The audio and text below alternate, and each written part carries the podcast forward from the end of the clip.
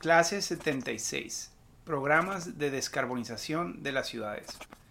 Impulso a la digitalización de las redes eléctricas y de mayor competitividad para industrias de eficiencia energética y de energías alternativas.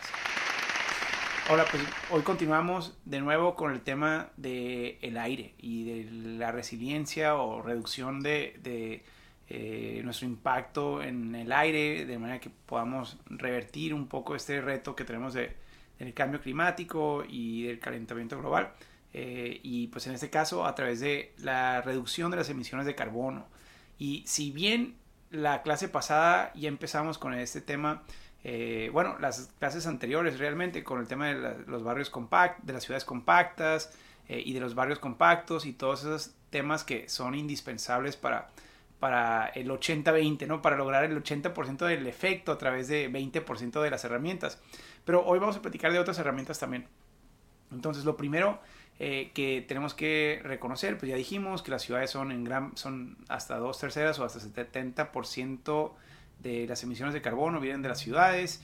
Eh, también eh, el tema de la mala calidad del aire, vale la pena mencionar, así como lo hemos hecho, es que no nomás se trata del cambio climático, se trata de nuestra salud. Y pues si en las ciudades estamos generando una gran cantidad de contaminación, digamos que el tema ambiental eh, global no sea uno que les preocupa mucho en su ciudad, lo que sí nos debe preocupar en todas las ciudades desde hoy eh, es el tema de la salud, el tema del asma, el tema de los problemas cardiovasculares que están acortándole la vida a mucha gente en las ciudades y que pues no tienen otro lugar donde vivir.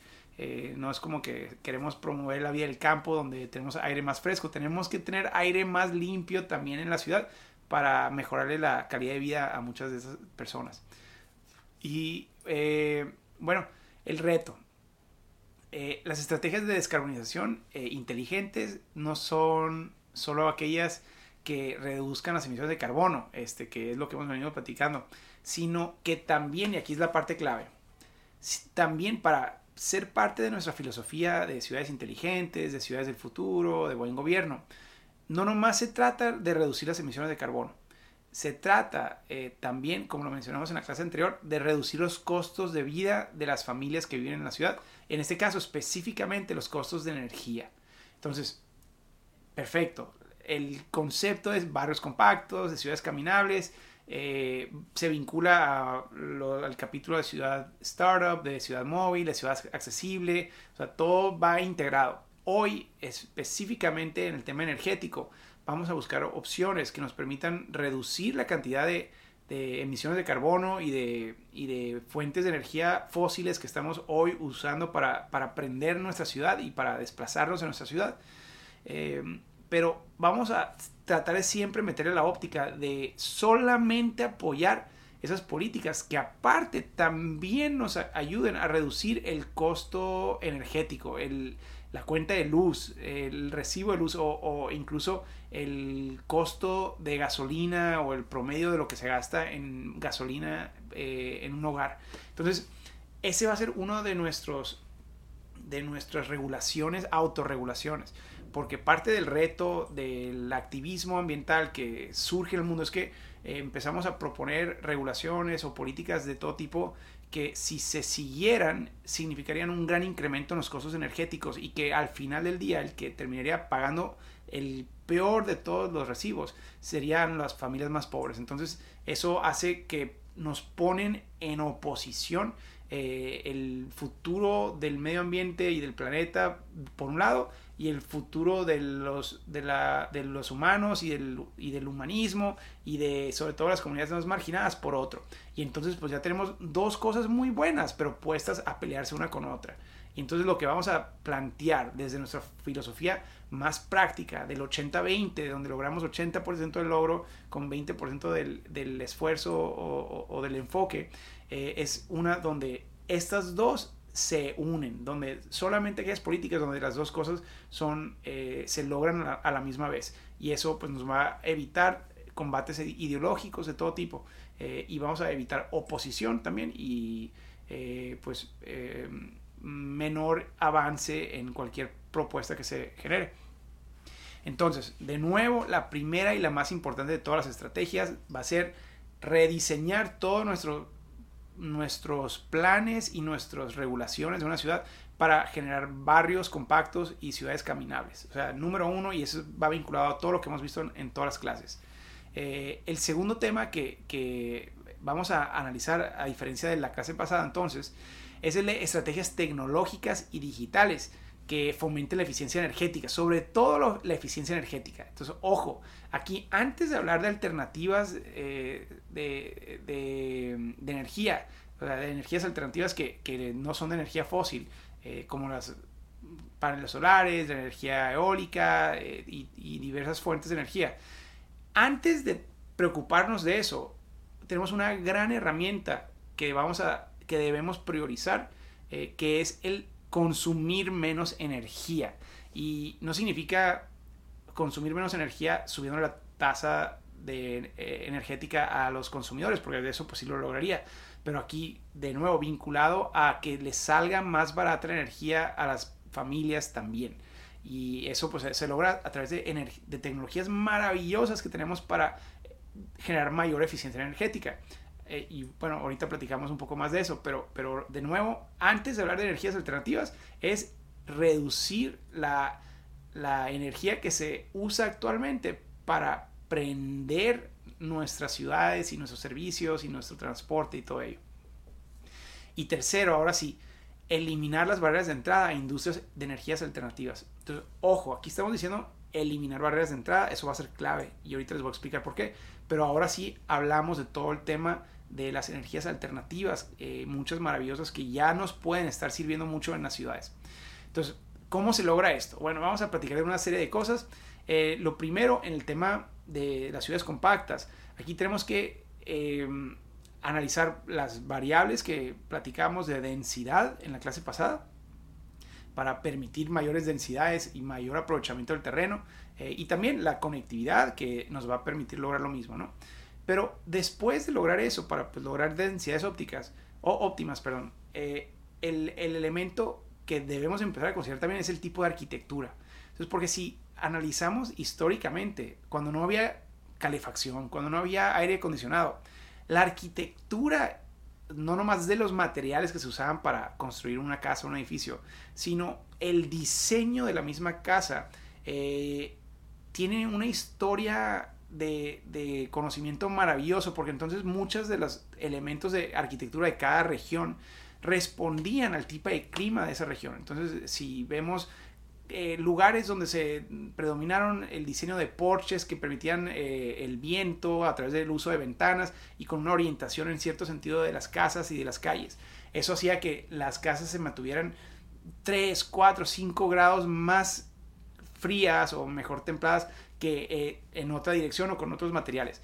Pues resulta que de repente perdimos esos conocimientos, aunque yo sé que en arquitectura siguen enseñando las bases, pero desde la perspectiva regulatoria o urbanística se nos olvidó por completo. Entonces tenemos que regresar a esos estilos de arquitectura con conceptos tan sencillos como el de la arborización que hemos platicado, el de poder diseñar calles con cobertura eh, de árboles, suficiente como para brindarle sombra a los edificios aledaños.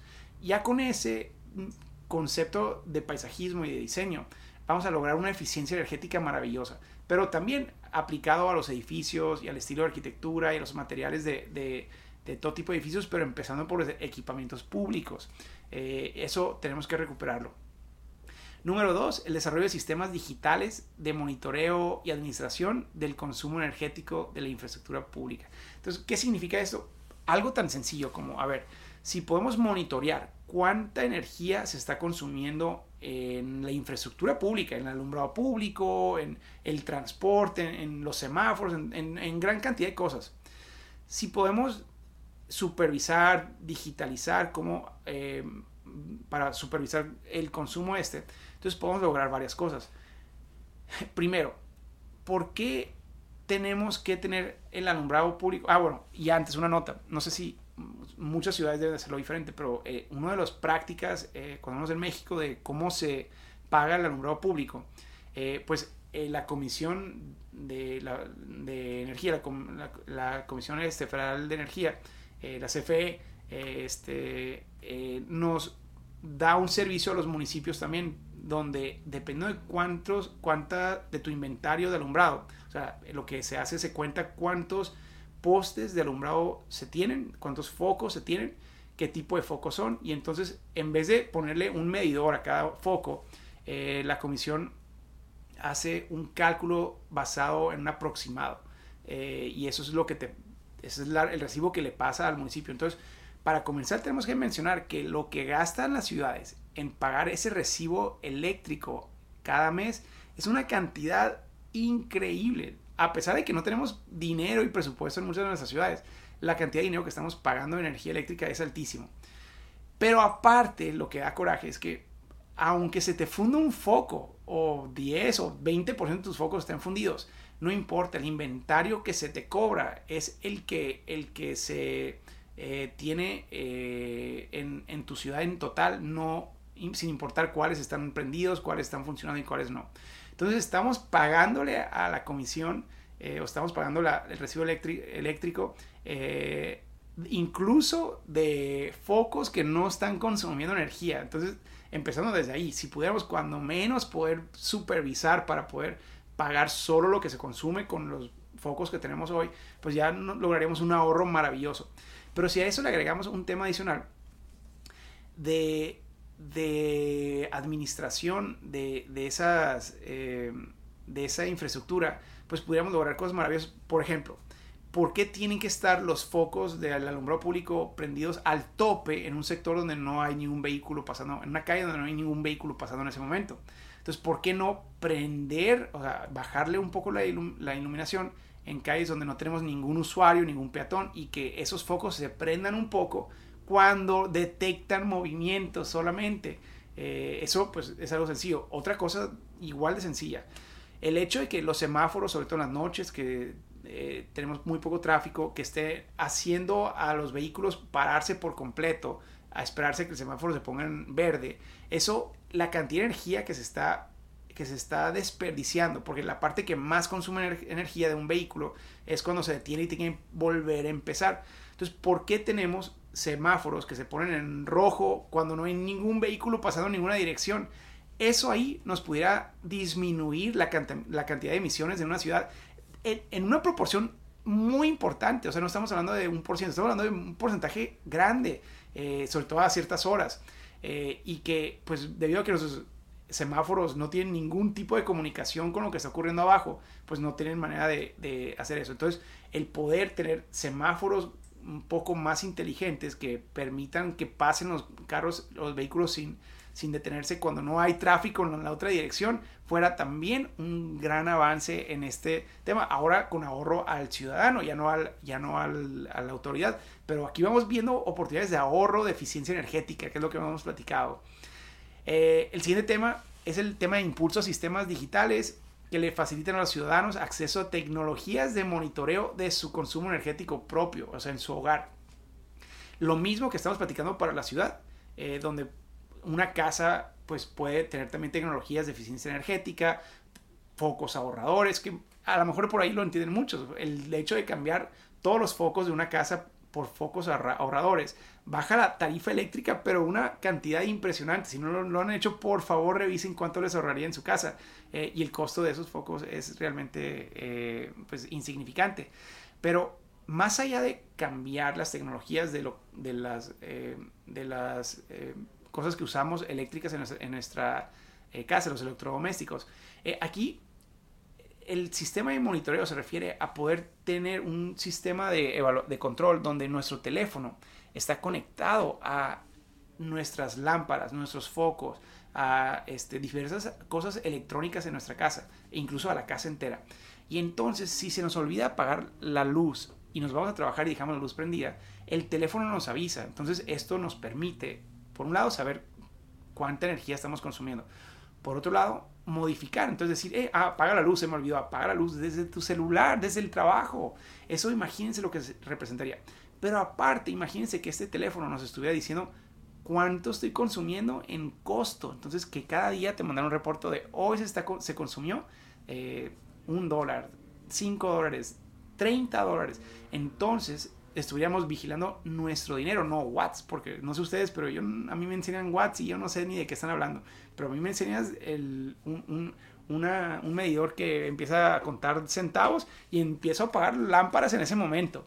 Pues lo mismo, esa tecnología para los hogares ya existe y pues es cuestión de empezar a ponerla de moda y empezar a, a darle acceso a todo tipo de nuevos desarrollos y nuevas viviendas desde el principio. Parte del reto de esto y del tema de la arquitectura y, del tema de, de, los materiales de una casa es que los desarrolladores inmobiliarios no, no es algo que consideran porque su cliente no se los está pidiendo. Entonces, ese es parte de los retos que no, no he sabido cómo, cómo penetrar, donde el desarrollador inmobiliario, el constructor, sabe que su cliente tiene una capacidad crediticia, digamos, de 100 mil dólares. Y entonces él construye casas de 100 mil dólares. Y el cliente, cuando va al banco y hace su proceso de aplicación de créditos o de solicitud para poder saber de cuánto puede comprar una casa, él realmente solo está pensando en, bueno, eso puedo, este es el tipo de casa que puedo comprar y, eh, pues voy a ver las opciones en la ciudad. Y casi ningún cliente todavía y ningún desarrollador está teniendo la conversación de cuánto me va a costar mensualmente, no nomás la hipoteca o sea, y todo lo, lo, que el banco ya analizó, sino el consumo energético y los demás costos como cuotas, etc.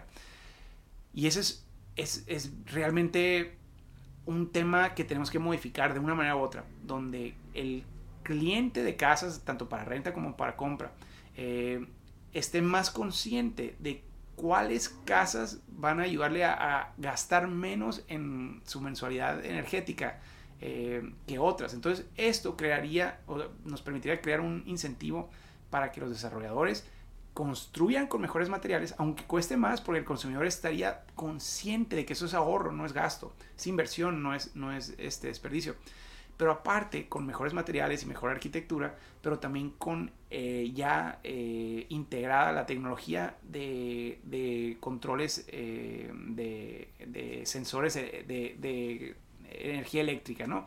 Y de nuevo, al constructor no le cuesta mucho realmente integrar esto, pero pues esos 200, 300 dólares extras o a lo mejor 1000 dólares extras que, que le cuesta la construcción, él no considera conveniente porque su cliente no se lo está pidiendo. Entonces tenemos que tener esa conversación como, como mercado, como organismos, también para los que estén en organismos relacionados al tema de la vivienda. Se tiene que impulsar esto como un cambio cultural para que las familias identifiquen la gran oportunidad de ahorro para sus bolsillos y la empiecen a, exigir de, de los productores de vivienda.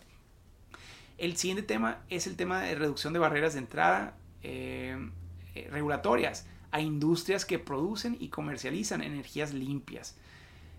Este es un gran tema, eh, sobre todo en las ciudades, porque en este gran debate global sobre cambio climático, como que se ha planteado desde el esquema global, internacional, el, el, uso de energía solar y eólica, como si fuera la gran salvación del cambio climático.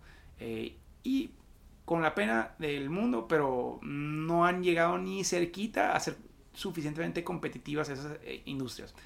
Pero entonces, aunque son maravillosas y pueden ser maravillosas de mucha manera, todavía no compiten con las energías fósiles en cuestión de costo y en, cuestión de consistencia. O sea, porque la energía fósil eh, nos permite tener energía 24 horas al día sin importar qué. Y la de viento y de aire, eh, pues desafortunadamente si un día no hay ni aire, perdón, ni viento ni, ni, sol, pues la ciudad entera se puede quedar apagada, que es lo que le está pasando a muchos países hoy. Eh, y entonces de repente nos vemos obligados a soluciones de emergencia que terminan contaminando más que todo lo que logramos eh, evitar en ese momento. Entonces, eh, parte del reto es ese. Pero, pero, aquí lo conecto a algo interesante. Si más hogares de manera orgánica decidieran tener fuentes propias de producción, digamos paneles en los techos eh, o incluso em, granjas enteras, o sea, que emprendieran con granjas de producción de, sol. Entonces permitiríamos generar un extra que nos, nos, y vinculado a lo que vamos a platicar después, nos ayudaría a generar energía limpia. Entonces empezar a mejorar el porcentaje de energía producida por energías limpias empezaría a subir. Y y si bien todavía no son suficientes como para depender completamente de ellos, una de las razones por la que no hemos emprendido suficiente con estas tecnologías, a pesar de los subsidios internacionales y todo eso, el problema es que las ciudades, las mismas ciudades, tienen una cantidad de regulaciones que prohíben el uso de esa.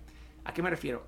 Pues resulta que la ciudad no me da permiso para poner una granja de paneles eh, solares porque no cumple con el uso de suelo del sector donde tengo el terreno eh, o donde compré el terreno. O resulta que mm, la asociación de vecinos no permite los paneles solares en los techos en este sector. O resulta que las antenas eólicas o las, este, eh, los molinos estos que generan energía eléctrica eólica pues no cumplen con las regulaciones ambientales del espacio donde las quiero poner porque hay un pájaro que cruza por ahí. Entonces, vamos agregándole una cierta eh, perspectiva donde no importa cuánto nos subsidien estos organismos internacionales o el gobierno federal, no sirve de nada si nuestra ciudad está completamente peleada su modelo regulatorio para que solamente los ricos entren a esa industria. Porque los ricos sí, ellos tienen abogados, ellos pueden modificar regulaciones, pueden pedir cambios de uso de suelo, pueden navegar cinco años de costos y pues uno que otro lo va a hacer. Pero necesitamos que muchos emprendedores desde su hogar empiecen a producir energía limpia de todo tipo. Y eso nos va a ayudar mucho. Y en el tema regulatorio, eh, decir que sobre todo en el tema ambiental, la energía nuclear, o sea, sigue siendo, la energía nuclear sigue siendo la mejor y más consistente hoy.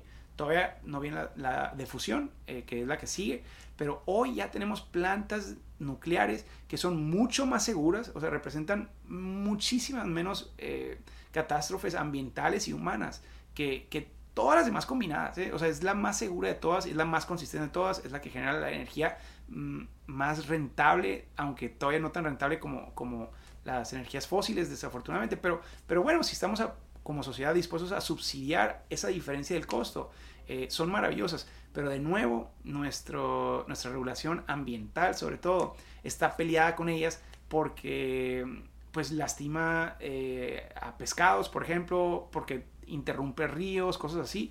Y entonces por salvar a una eh, comunidad de pescados en un lugar específico, detenemos la construcción de esas plantas maravillosas que pudieran prender a mm, los hogares de millones de familias. Y pues entonces, de nuevo, tenemos que cambiar de chip. Queremos que se genere un cambio real de descarbonización de las ciudades.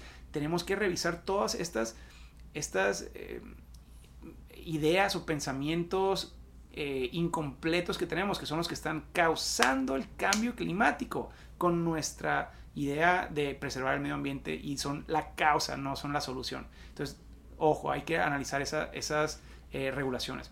Y finalmente, el tema de gestión de programas de digitalización de la infraestructura. A ver, ya mencionamos el tema de la, digitalización para la eficiencia energética. En este caso es para la producción de energía y para el transporte y el almacenamiento.